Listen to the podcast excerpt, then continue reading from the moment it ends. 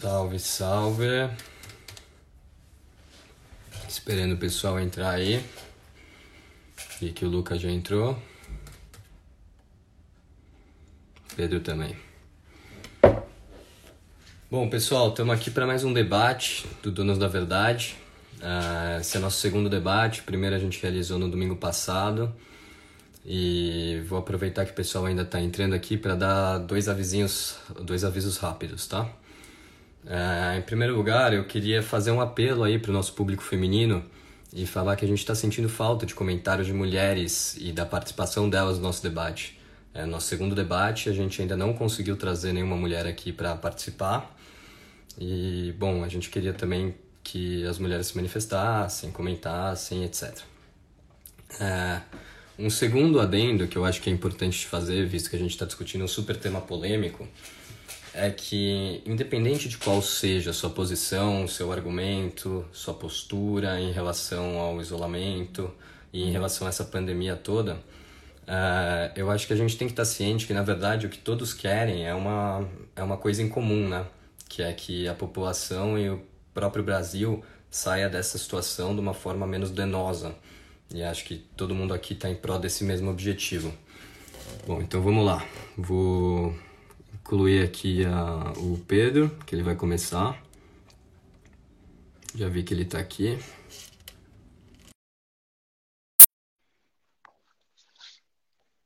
Esperando ele atender aqui. E aí, tudo bem? Tá me ouvindo? Fala, Pedro, tudo bem? Tudo bem, e você? Tudo bem, acho que você não está aparecendo aqui, cara. Não tá aparecendo? Na minha aqui não. Hum, calma. Puta, na minha eu tô aparecendo. Deixa eu ver. Ó, como apareceu aqui, apareceu aqui. Apareceu? E aí, tudo bem? Tudo bem, e você? Tudo ótimo também. Todo mundo bem aí? Tudo certo, tudo certo. Pedro, a gente gostou muito do seu comentário. Eu tô com ele aberto aqui. E, cara, eu achei que foi muito legal a forma como você abordou o assunto. Ah, você Calma. Coloca tá como adepto ao, ao isolamento mas você questiona muito como esse isolamento foi implementado e a, o fato das pessoas não poderem questionar se essa seria a única medida cabível ou não. Uhum. apesar de, nesse momento, pelo que eu entendi do seu comentário, você achar que sim, o isolamento é a medida que tem que ser incentivada e recomendada, mas ela não deveria ter sido imposta de cima para baixo, como ela foi, né? É. é... A gente está numa situação é muito complicada, né? Tem o vírus chinês o isolamento social esquerdista e o remédio do Bolsonaro. A coisa está tão politizada, a discussão, que é uma discussão que era para ser técnica, era para ser sobre saúde, está tão politizada que as pessoas estão deixando de tratar da forma como tem que ser tratado e rechaçando qualquer opinião contrária, porque teoricamente aquela opinião é vinculada a um projeto, a um partido político ou a um político em si que eu não que não me agrada. Então, essa situação está problemática. Então, foi mais ou menos isso que eu quis passar no meu, no meu comentário. Pô, eu achei super legal, principalmente porque acho que a, a maioria das pessoas que, como você, defendem o isolamento, elas têm essa, essa dificuldade de conseguir se propor a ouvir, né? O outro uhum. lado, acho que todas as partes têm. Então, Pedrão, você já sabe como funciona o debate? Sei. Acompanhou aí, você vai ter oito minutos para responder as perguntas que a gente te encaminhou. Eu vou ler elas em voz alta aqui, tá bom? Tá, tá bom. Ah, então vamos lá. Ah, bom, as três perguntas que a gente planejou para você são. Peraí, eu só vou desativar os comentários que eu acho que eles estão na sua cara aqui, só um minutinho. Tá bom.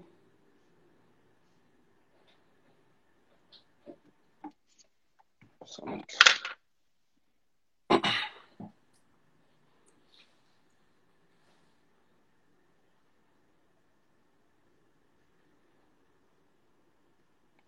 Pronto. Então vamos lá. As perguntas são as seguintes. Primeira pergunta: Quais seriam os direitos individuais que o Estado pode interferir em prol do bem público, visando o bem público? Uhum. A segunda pergunta é: o isolamento é a única opção viável a ser aplicada no Brasil? E a terceira pergunta é: em que momento as medidas de isolamento poderão ser consideradas prejudiciais para a população brasileira? Tá. É, vou... Eu preparei um... Então, Só vou dar o start aqui, tá? Tá bom. Só um minuto. Um, dois, três, valendo. Bora. Tá. Primeiro, eu queria dar boa noite a todo mundo, agradecer o convite que vocês fizeram. Eu achei a ideia de vocês muito legal e vou participar sempre, porque é total minha cara ficar lá debatendo e mandando um monte de comentário para vocês. Então, pode. Então, eu queria desejar, queria falar parabéns e falar que você é figura presente aí comentando. A gente quer você sempre aqui. Inclusive, eu vou voltar um pouquinho o seu tempo só para a gente queria estender esse agradecimento também. Eu acabei não falando nesse primeiro momento, mas obrigado por participar. Eu acho que a gente precisa de pessoas que nem você aqui, que consigam ouvir os dois lados e consigam tenham essa coragem de se expor e botar sua opinião e botar sua Boa. cara aqui. Boa. Então eu vou começar seu tempo aqui, você começa as respostas, tá bom? Bom, então. Pode começar. Valendo. Então tá. É... A nossa Constituição, ela prevê que os direitos individuais estão dentro de um campo de proteção muito mais rígido, né? Chamam de direitos fundamentais.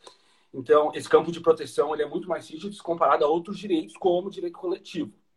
Uhum. Então, ele só pode ser, só pode sofrer esses direitos individuais, eles só podem sofrer interferência estatal em duas situações. Ou primeiro, quando tiver em confronto com outro direito de mesmo grau hierárquico, ou quando tiver expressa previsão legal e constitucional anterior.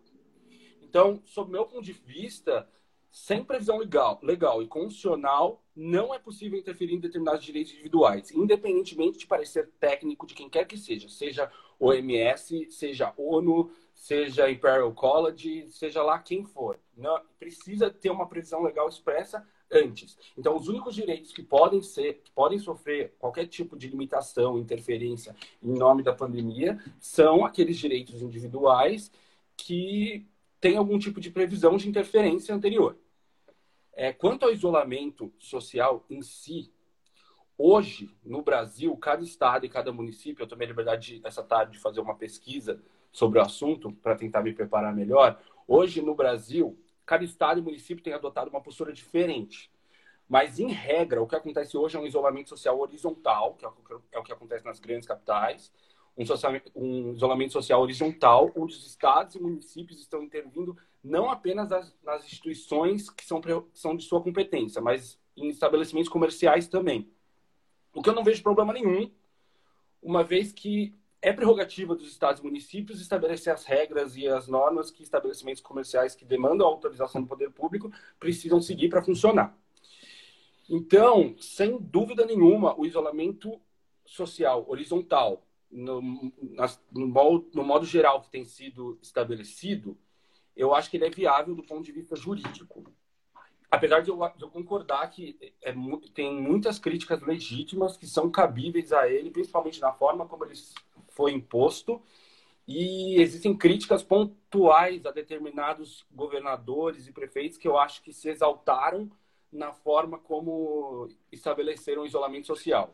Às vezes por ser muito rígido, às vezes por defender medidas que são manifestamente inconstitucionais é, existem críticas que podem ser feitas assim e eu concordo com isso. Mas hoje, nas circunstâncias atuais e no cenário brasileiro atual, sob o ponto de vista ético, sob o ponto de vista moral, sob o ponto de vista econômico, eu acho que o isolamento social horizontal é, sim, a única opção viável.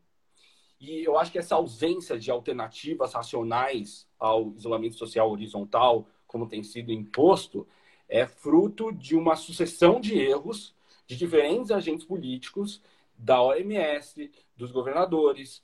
A imprensa também tem sua parcela de culpa, mas principalmente do governo federal. O isolamento social horizontal, no presente momento, é a melhor resposta.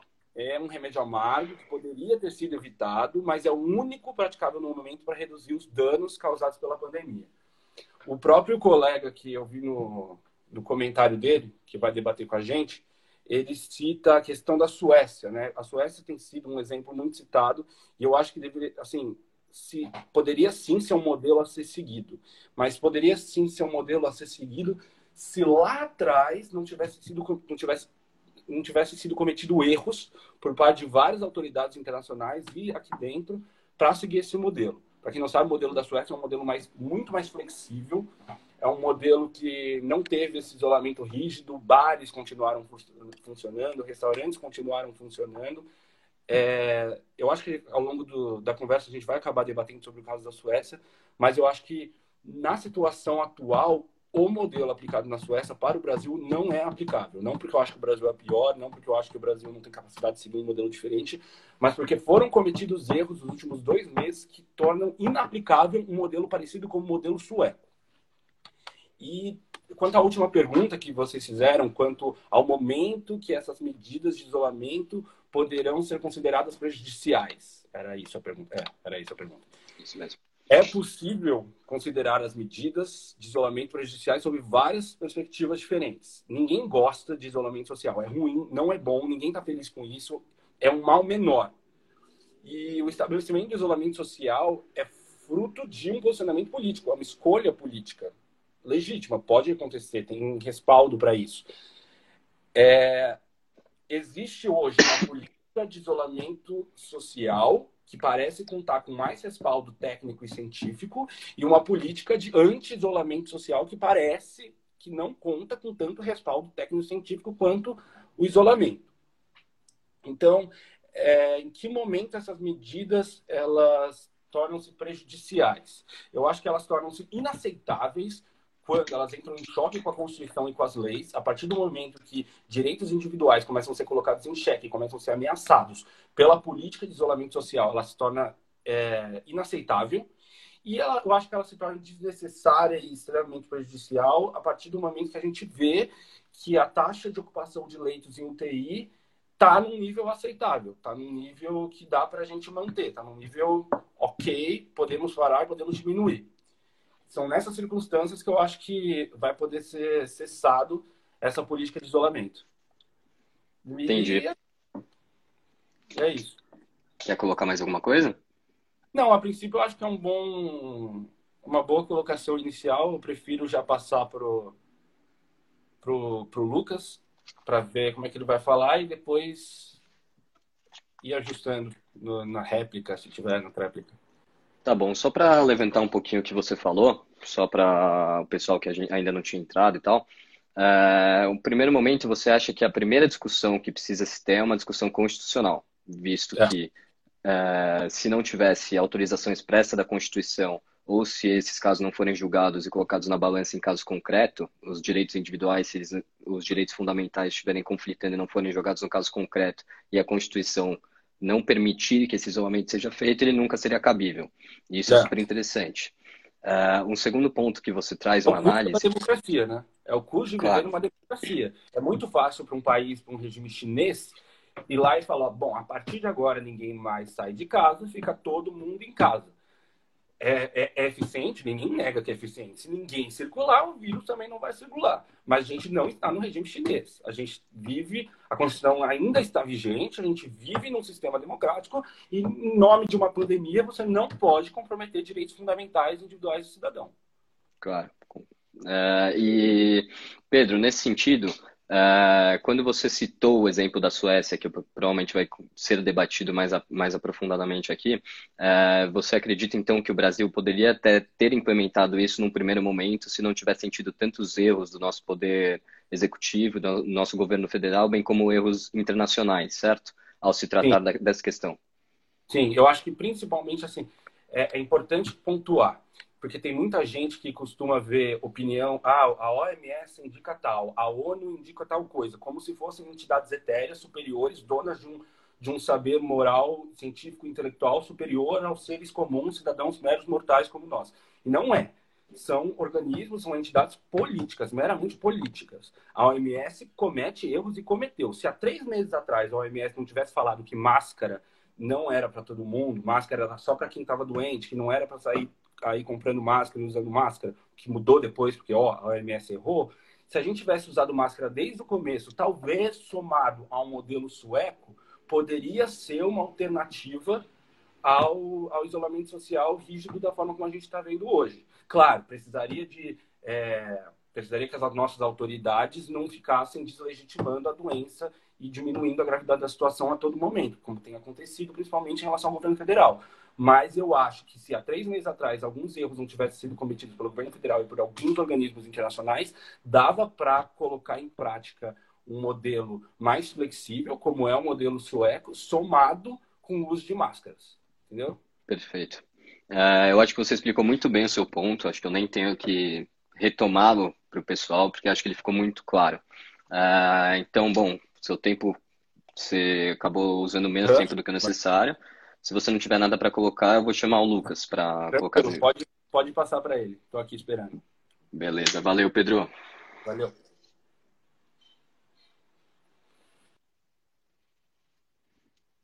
Só um minutinho, estou me chamando aqui.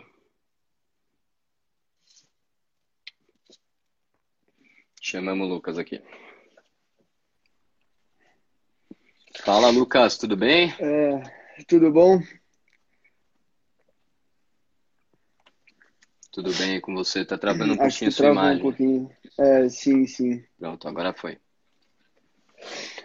É, cara, cara, em primeiro é... momento, queria agradecer você por participar do nosso projeto. Uh, acho que seu comentário ficou muito bom. Uh, inclusive, eu tô com ele aberto aqui e eu queria linkar algumas uhum. coisas que você trata sobre ele. Uh, bom, eu percebi aqui que você se mostra contrário ao isolamento. Você acredita que o isolamento tem, tem tido efeitos danosos para a população brasileira, mais danosos do que benéficos. Uhum. E você critica muito a forma qual ele foi, com, pelo qual ele foi proposta e, impo, e implementada pelos, pelo nosso governo, tanto pelos estados quanto pelo Sim. nosso governo federal.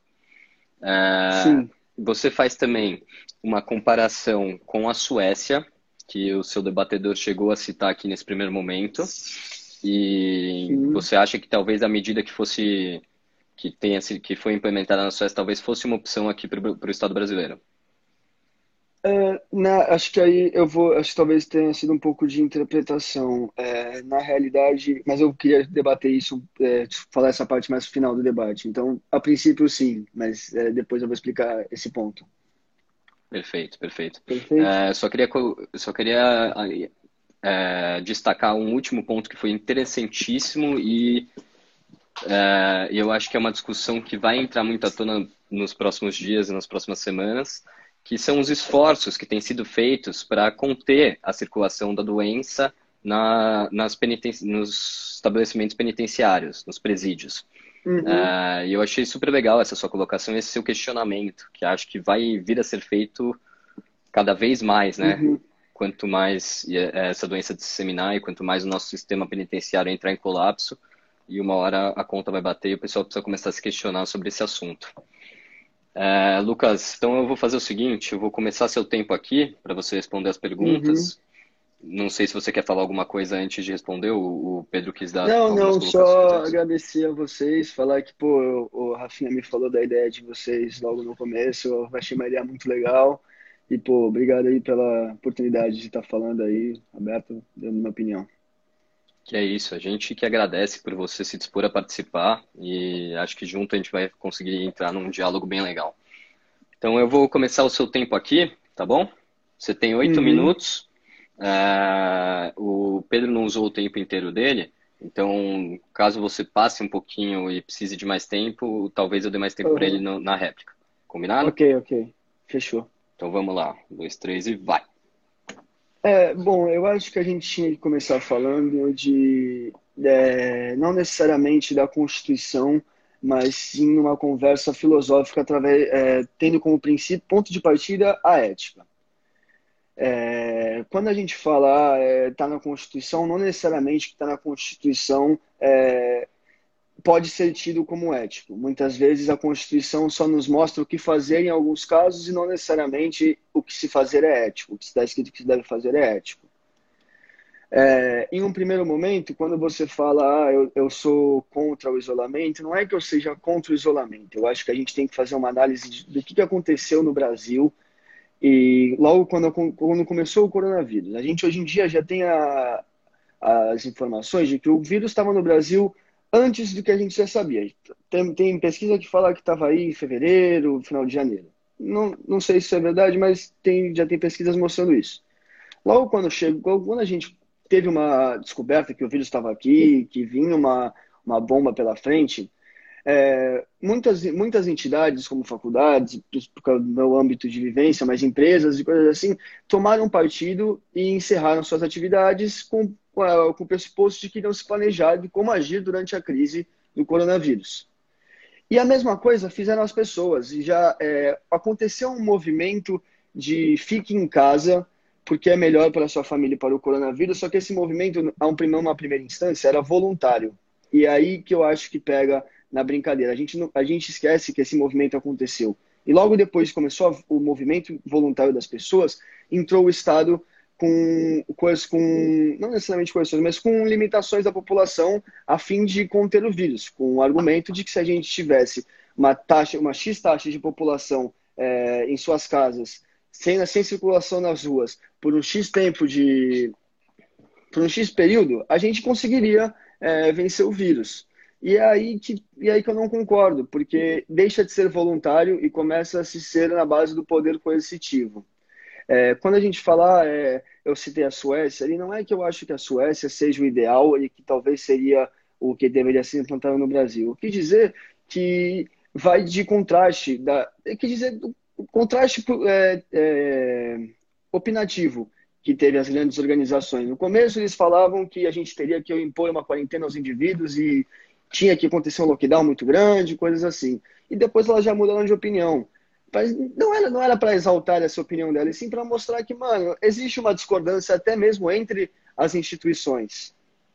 E já que essa, já que essa opinião é levada a sério por muita gente, eu vou pegar a última coisa que o cara falou e que o presidente do OMS soltou uma pauta falando que países de, de média e baixa renda não deveriam impor o lockdown por conta da, das questões econômicas que isso implicaria para a própria população. Quando a gente fala de fechamento dos comércios, fechamento disso e daquilo, a gente está falando de pessoas que vão deixar de trabalhar e vão deixar de receber o seu salário muitas vezes, porque o cara não vai conseguir bancar uma coisa que não, não, não rende, não gira capital ali. Entende? É, obviamente, a economia do Brasil ia ser fragilizada a partir de uma pandemia. As pessoas iam guardar mais dinheiro para uma, uma possível é, bomba que viesse em suas famílias. E a gente também não pode tirar o mérito das pessoas que têm dinheiro guardado para sobreviver à crise. Só que a gente também tem que olhar para o âmbito das pessoas que não têm tanto dinheiro e que não conseguem sobreviver ao lockdown por muito tempo. Fora isso, é, algumas medidas que foram tomadas para segurar a circulação das pessoas, por exemplo, em São Paulo. Aqui em Santos, que eu moro em Santos, os caras fecharam a praia. Em São Paulo, a gente teve o, o Dória fechando as avenidas. E no momento que eles fechou as avenidas, muitos médicos não conseguiram chegar nos seus ambientes de trabalho. E isso deve ter implicado, com certeza implicou, em uma complicação em vários casos de pessoas que estavam em hospitais e precisavam daquele atendimento. E quem é que vai se responsabilizar por, esse, por essa não chegada dos, dos médicos aos hospitais? É o próprio Estado. Aí o cara fala, vou colocar um rodízio e só os, as placas com, sei lá, vou colocar uma medida aqui que eu vou conseguir é, ver quem é que está indo trabalhar e quem é que está passeando. Vou, quem é que está indo trabalhar no essencial e quem é que não é essencial. E só os essenciais vão poder rodar. E aí você faz com que as pessoas peguem serviço público, de ônibus e, e trem, e metrô e coisas assim. Onde literalmente é o foco de contaminação de pessoas, onde você encontra uma, é, uma grande quantidade de pessoas presas no mesmo lugar. Entende a incoerência do argumento? Você fecha uma coisa e as pessoas vão, vão continuar usando, porque elas, você não pode é, simplesmente cortar os direitos delas e falar tudo bem e pedir para elas te obedecerem, porque eu acho que elas não vão obedecer. E aí, aí vem na, na questionamento que eu faço: o que, que a gente faz com as pessoas que não obedecem? A gente vai prender? Porque é, nitidamente existe um esforço do governo para a gente diminuir a circulação do vírus, colocar mais gente na, nas prisões é a saída, a gente vai multar. E aí a gente vai fazer com que pessoas que já não têm tanto dinheiro assim e estão passando por uma dificuldade econômica tenham cada vez menos dinheiro, com a carga de impostos tão alta que a gente já paga. São esses questionamentos que eu coloco em xeque. Eu, então, só para concluir, eu não concordo com o isolamento da forma que ele está imposto, eu concordo sim com o isolamento voluntário, onde pessoas decidem se querem se, se querem se excluir do âmbito social ou não, do âmbito de trabalho ou não. É, logicamente, é, haveria, vai haver consequências para a economia, social e muitas coisas. Eu acho que nossos hábitos vão mudar muito, de, muito é, depois dessa crise. Só que eu não concordo com a forma que ela está imposta e muitas vezes com, acaba sendo, querendo ou não, anticonstitucional, como ele, ele acabou citando. E é isso. Perfeito. Uh, você ainda tem um minutinho e 40. Você quer falar não, mais alguma coisa? Não, só isso, mano. Tá tranquilo.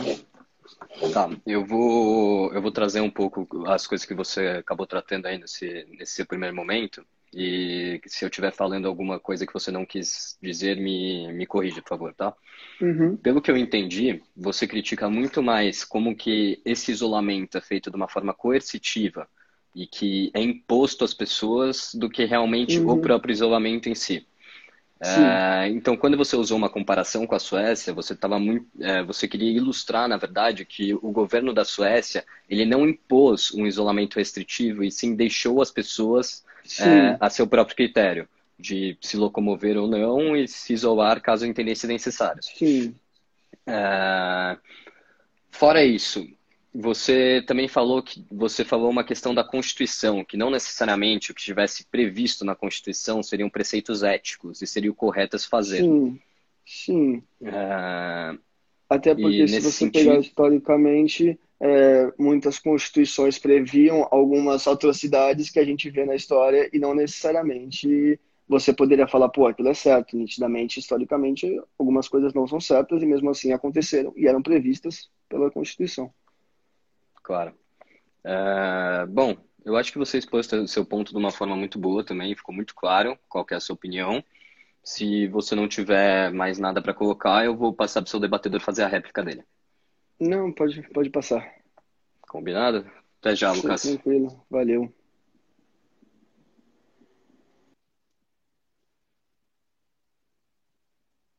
Vou ativar os comentários aqui só para ver se alguém está falando alguma coisa. Aparentemente não. Vamos lá.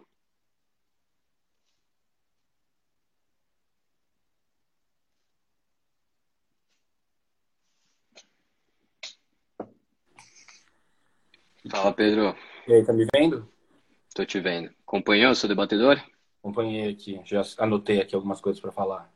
Então, ó, eu vou te dar cinco minutinhos. Se tá você bom. achar, se você achar que é pouco, qualquer coisa ele enfim, podemos. Isso é. Conversar. Conversável, exatamente. Tá então vamos lá, vou te dar cinco minutinhos, tá bom? Tá bom. Dois, três e vai. Tá, o primeiro ponto que eu anotei aqui que eu acho importante falar é, é o, que, o comentário que ele fez sobre Constituição. É...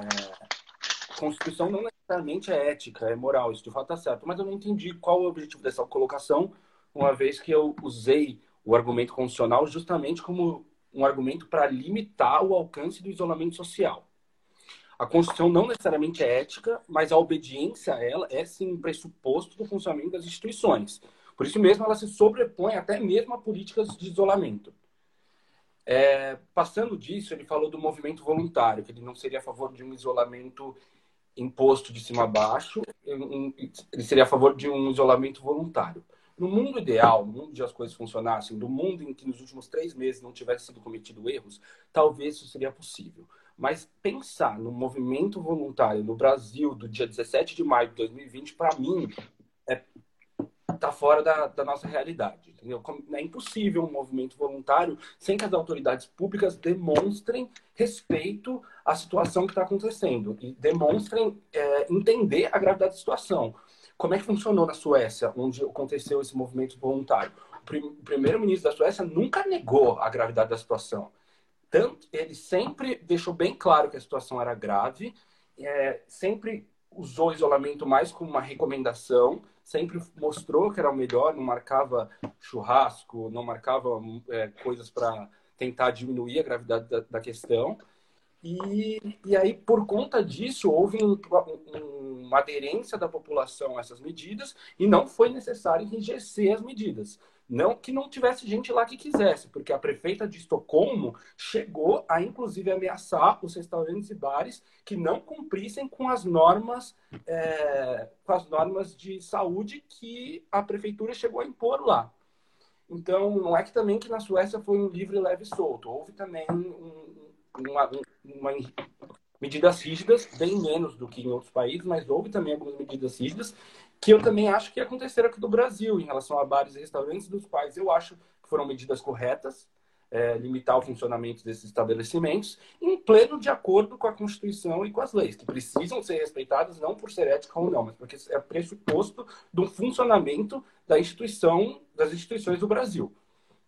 Então, uma vez que as autoridades públicas diminuem sempre a gravidade da situação, só restaram aos prefeitos e governadores a opção de enrijecer as medidas. Não tinha outra é, opção. Ninguém está dizendo que é ético impedir as pessoas de trabalhar, ninguém está dizendo que é ético é, limitar as liberdades e a livre iniciativa. Sou contra isso também. Sou contra governadores e prefeitos que pesaram a mão que foram lá e proibiram, que estão querendo proibir, que ameaçaram de prender, como foi João Dória, que ameaçaram de, de levar de volta para casa à força, como queria fazer o Witzel.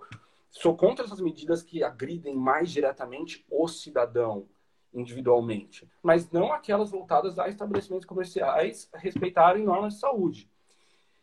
E não é ético, não é antiético isso. Não é antiético você falar para um restaurante, olha, você vai ter que ficar um tempo fechado por conta, é, por conta da gravidade da situação. Aí tem um argumento econômico que pode ser usado. Ó, quantas pessoas não vão poder trabalhar? Quantas pessoas é, vão ter sua renda comprometida por conta dessas medidas? Isso, de fato, é um problema. É o que eu falei, ninguém está amando essa situação. Mas já é sabido, assim, a, os técnicos, os economistas, já, muitos estudos já têm sido desenvolvidos no sentido de mostrar que não essa flexibilização, não aderir ao isolamento social, é, não é garantia de que sua economia vai, vai crescer, vai estar bombando, ao contrário dos outros países. Pelo contrário, o que a gente vê na Suécia, o tombo econômico da Suécia vai ser muito maior do que dos vizinhos escandinavos. A questão de, da flexibilização ela pode ser mais defendida sob o ponto de vista é, jurídico e ético, talvez, apesar de eu achar que não. Mas questão econômica, eu acho que está fora de cogitação você colocar isso em pauta. Eu separei aqui vários estudos que eu vou fazer questão de mandar para vocês aí depois, Por caso favor. vocês queiram alguma coisa. Vários estudos que mostram que o, o distanciamento social ele é importante, inclusive, para reduzir o tombo econômico que virá por conta da pandemia. Tem um aqui do Becker Friedman Institute, da Universidade de Chicago, que, que foi publicado recentemente e que mostra justamente isso. Mostra o, eles medem, através desse estudo, o valor econômico da perda de uma vida. Ô, P, acabou o seu tempo. Não, tranquilo, tranquilo. Podemos te é. dar mais um tempinho, podemos te dar mais um tempinho. Se você me der mais 40 segundos, eu acho que eu acabo.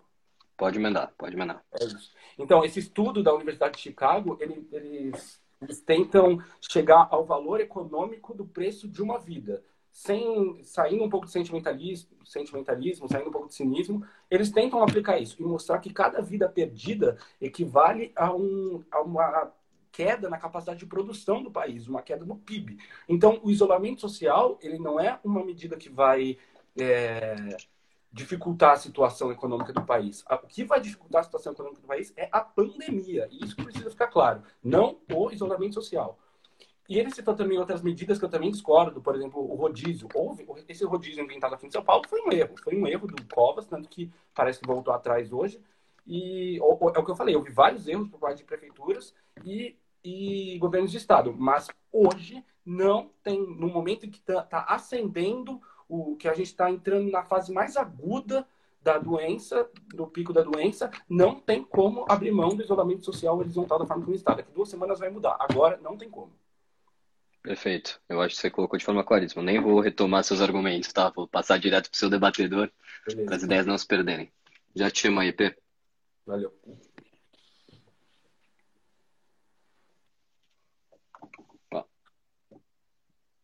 Vamos probleminhas.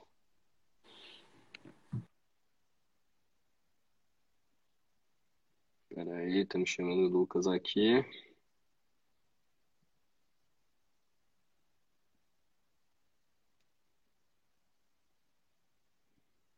Acho que a internet do Lucas caiu. Peraí, já achei ele aqui.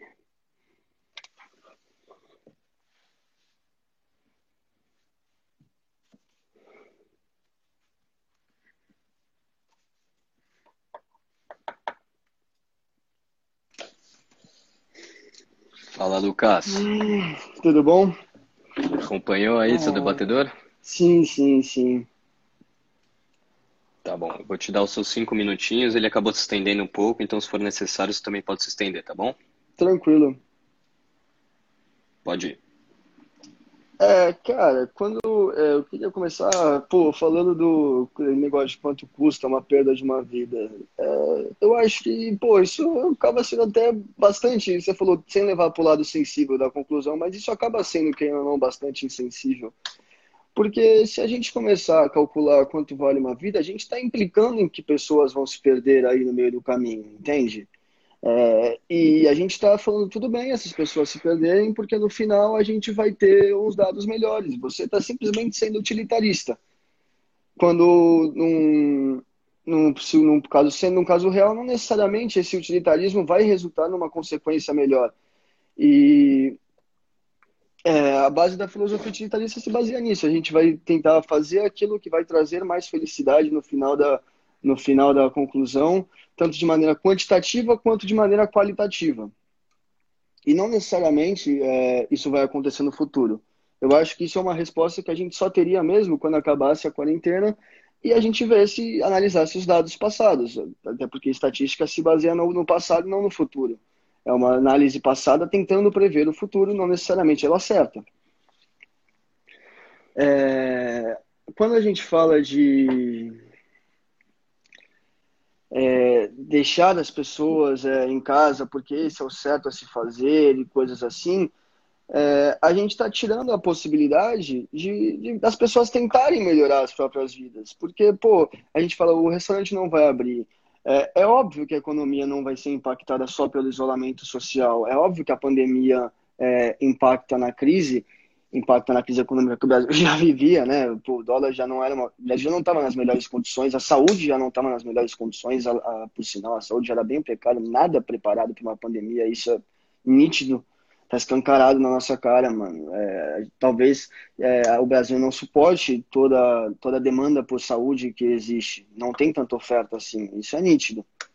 Só que eu não acho que isso seja suficiente é, e não querendo diminuir a situação, mas eu não acho que isso seja suficiente para a gente entregar de mão os direitos individuais das pessoas e coisas assim. Tanto que eu não respondi as perguntas das quais vocês me mandaram, então vou responder. Lucas. É, na minha opinião, você podia só repetir se eu vou te dar um tempinho a mais aqui, acho que você travou e não deu para ouvir o que você uhum, falou. Você é, a internet está um pouco ruim aqui, desculpa. Não, sem é... problema. Eu vou responder as questões que me mandaram de forma mais sucinta, porque não, não fiz isso na primeira, na, na primeira parte do debate. E a primeira pergunta que me mandaram é que eu gostaria de responder em quais direitos individuais o Estado pode inferir pelo bem coletivo? Na minha opinião, nenhum. Porque a partir do momento que você começa a dar, dar é, brechas para essas coisas acontecerem, a gente vai ver coisas como que aconteceram dos governadores de São Paulo, dos prefeitos, do governador de São Paulo, do prefeito de São Paulo, fechando as, fechando as vias, ou do prefeito de Santos fechando as praias. Só que uma coisa que eu acho que a gente concorda, e isso em parte eu gostei bastante de escutar pelo seu lado, era que existe uma dificuldade de se posicionar contra o isolamento tem uma dificuldade de ver pessoas fazendo isso. Existe esse déficit atualmente, porque é, o dever social da pessoa, o dever, o dever social não, né? Desculpa, o dever moral da pessoa hoje em dia é ficar em casa. Existe uma moralidade implícita na nossa sociedade que fala, mano, você tem que ficar em casa. Só que o problema é quando a moralidade se torna lei. E nem sempre todas as pessoas conseguem aderir a essa, essa, essa moralidade. E essas pessoas acabam marginalizadas e sabe, soltas, soltas no mar e fala, salva-se aí, porque esse pato só vai virar número, e número, tem número que a gente descarta, e tem número que a gente tenta melhorar. Infelizmente é assim, e se a gente continuar com isso daí, vai continuar sendo assim. Perfeito. Você tem mais alguma colocação para fazer? Não, só isso. Uh, eu vou fazer agora um questionamento para o pessoal para ver se eles querem ou não uma tréplica, tá bom? Uhum. Eu acho que o debate está muito bom e eu acho que seria legal se a gente tivesse uma tréplica, assim. Então eu vou te desligar, ativar os comentários e pessoal, comentem aí, por favor, se vocês vão querer que haja uma tréplica ou não. Só um minutinho, Lucas. Tranquilo. Galera, tô ativando o comentário aqui. Comentem aí se vocês quiserem que tenhamos uma tréplica. Lucas ainda não saiu aqui, peraí.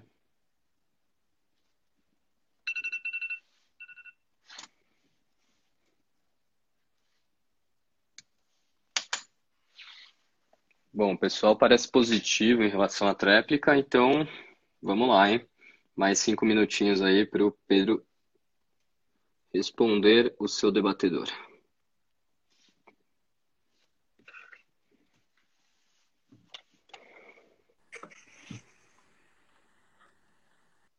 Aí, tá me vendo?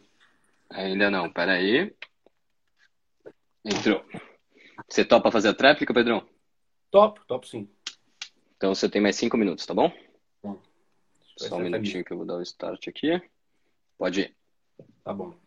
É, primeiro eu queria falar para ele que eu não estou sendo utilitarista, porque quem está defendendo o fim do isolamento pelo bem da economia é ele, não sou eu. Eu só quis mostrar que esse estudo da Universidade de Chicago, que atribui valores econômicos à vida, mostra que a premissa de que o isolamento social é ruim para a economia é falsa, não se sustenta. Entendeu? Esse argumento não se sustenta.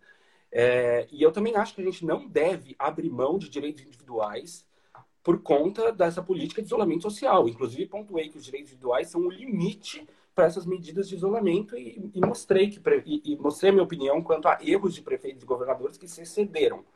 Mas isso não quer dizer que, mas isso é quanto direitos individuais. Não quer dizer que as prefeituras e os estados não possam tomar medidas para tentar limitar a circulação do vírus. Isso impondo medidas sobre estabelecimentos comerciais, sobre funcionamento de lojas e de determinados tipos de comércio. Isso não é limitar o direito individual. Não, está, não estamos individualmente limitando o direito de ninguém ao trabalho ou impondo restrições ao direito de livre iniciativa. É, também acho que não é certo, por exemplo, a manicure, cabeleireiro, proibir ela completamente de trabalhar ou, ou determinados tipos de serviço. Às vezes não é o essencial, mas estabelecer regras de novas regras e regras temporárias de funcionamento para estabelecimentos comerciais, principalmente bares e restaurantes que demandam aglomeração, é, salões de beleza, academia, são importantes estabelecer essas regras. E isso não é interferir em direito individual de ninguém. E isso é, isso é uma coisa que sempre aconteceu. O Brasil sempre estabeleceu regras sanitárias para esse tipo de estabelecimento. No momento de pandemia, com base em determinados pareceres técnicos, a gente vai enrijecer um pouco, mas é uma coisa temporária. Uma coisa temporária que vai criar percalços para a economia, que vai criar problemas, vai, mas problemas muito menores se comparados a não fazer nada. Não fazer nada é o pior para a economia. E isso não sou eu que estou falando, tem estudos que mostram isso, e estudos, inclusive, de linhas ideológicas completamente opostas a quem o isolamento social está sendo atribuído. Então eu queria contribuir, é, eu queria finalizar só retomando uma coisa que eu falei no começo. O maior erro, o que está gerando o maior problema em toda essa questão é a politização desses assuntos que deveriam ser técnicos. É o vírus chinês, é o isolamento social esquerdista e o remédio do Bolsonaro. Agindo assim, o Brasil tende a ir pelo pior caminho possível, o pior de todos a gente vai acabar com o número de mortos em seis dígitos e, e é, o PIB caindo em dois. Então, a gente tem que parar de politizar um pouco a situação, entender que determinadas medidas de restrição a estabelecimentos comerciais não é restringir direitos individuais fundamentais e que, para o bem da economia, por, uma questão ética e moral, a gente tem que manter esse isolamento pelo menos nas próximas duas semanas, pelo menos até os, as taxas de ocupação dentro das UTIs se normalizar. E sempre defendendo os direitos fundamentais individuais de cada um. É isso. Perfeito. Você tem um tempinho ainda, quer... tá bom? Acabei. Tá bom, tá Beleza. Vou passar para ele então, tá? Valeu, foi ótimo. Obrigado, obrigado pela participação, Pedrão. Obrigado, eu, Até mais, até a próxima.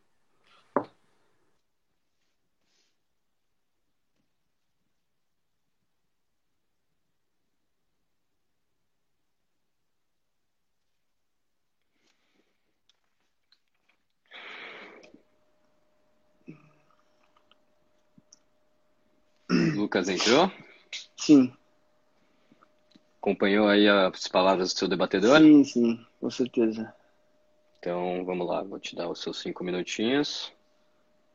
É, bom, é, quando eu acho tá. que uma coisa que talvez ficou um pouco é, fora de contexto é que eu, em nenhum momento acho, eu acho que existe, uma, existe um debate bem social versus economia. E isso é uma coisa que é muito colocada hoje em dia. As pessoas falam muito, ah, não, o debate é social versus econômico. E eu não acho que existe essa dualidade.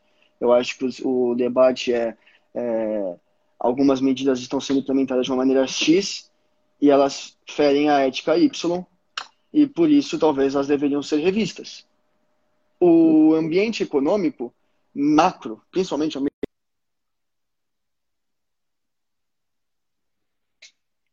Pedro? Lucas, desculpa, eu acho que você saiu. Peraí. Acho que perdeu uma conexão com o Lucas aqui, vou chamar ele de novo. É, desculpa. É, sim, Imagina. desculpa, sim, sem Vamos retomar seu aqui. tempo aqui. Vamos retomar seu tempo aqui para você começar do começo, tá bom? Aham. Uhum. Então pode ir. É, bom, eu já falei, né, que eu acho que não é, não é, não é um debate é, social versus econômico, é sim um debate é, sobre medidas sendo tomadas versus ética, e que o, de, a, o quesito macroeconômico é simplesmente um pedacinho que está sendo afetado é, pela, pelas medidas tomadas, e não necessariamente ele deixaria de ser afetado se as medidas tomadas fossem outras. Se a gente liberasse o comércio, logicamente a gente deixaria de frequentar restaurantes, a gente deixaria de frequentar bares, a gente deixaria de frequentar tudo que não é essencial, porque a gente, creio eu, pelo menos qualquer bom senso falaria, mano, é, eu preciso uma reserva de dinheiro, eu preciso focar nas coisas essenciais, eu preciso focar na sobrevivência da minha família. E eu acho que essa é a principal preocupação de todos, todo, todo chefe de família, colocando como seja pai, seja mãe, todo aquele cara que está ali na família tentando colocar comida na mesa, esse é o principal, o, é, principal foco dele agora, nesse momento. E a gente colocar o que eu falar de PIB, falar de coisas, é colocar número na discussão. O que eu gostaria de, o que eu gostaria de analisar, eu acho que é muito pouco analisado hoje em dia, é o indivíduo, qualquer que seja, colocado no meio dessa pandemia e no meio de todas essas horas. Como que ele, o que está impactando na vida dele, quais são os problemas que ele está enfrentando no seu dia a dia. Existem problemas como, é, vou falar o meu, que é eu estou tendo EAD e eu estou tendo que ficar em casa, não posso sair de casa, e esses são os meus problemas, porque é, eu me, me enquadro minha, no meu tipo de vida e ele se baseia nisso. Agora, a gente tem que olhar também o problema de uma pessoa que não tem um trabalho fixo ou que, não, ou que depende de, de uma renda baixa e está sem emprego. E a taxa de emprego informal cresce gigantescamente. Dessa vez colocando no mesmo debates, mas colocando o indivíduo como principal causador desses números, e não os números que ditam os indivíduos.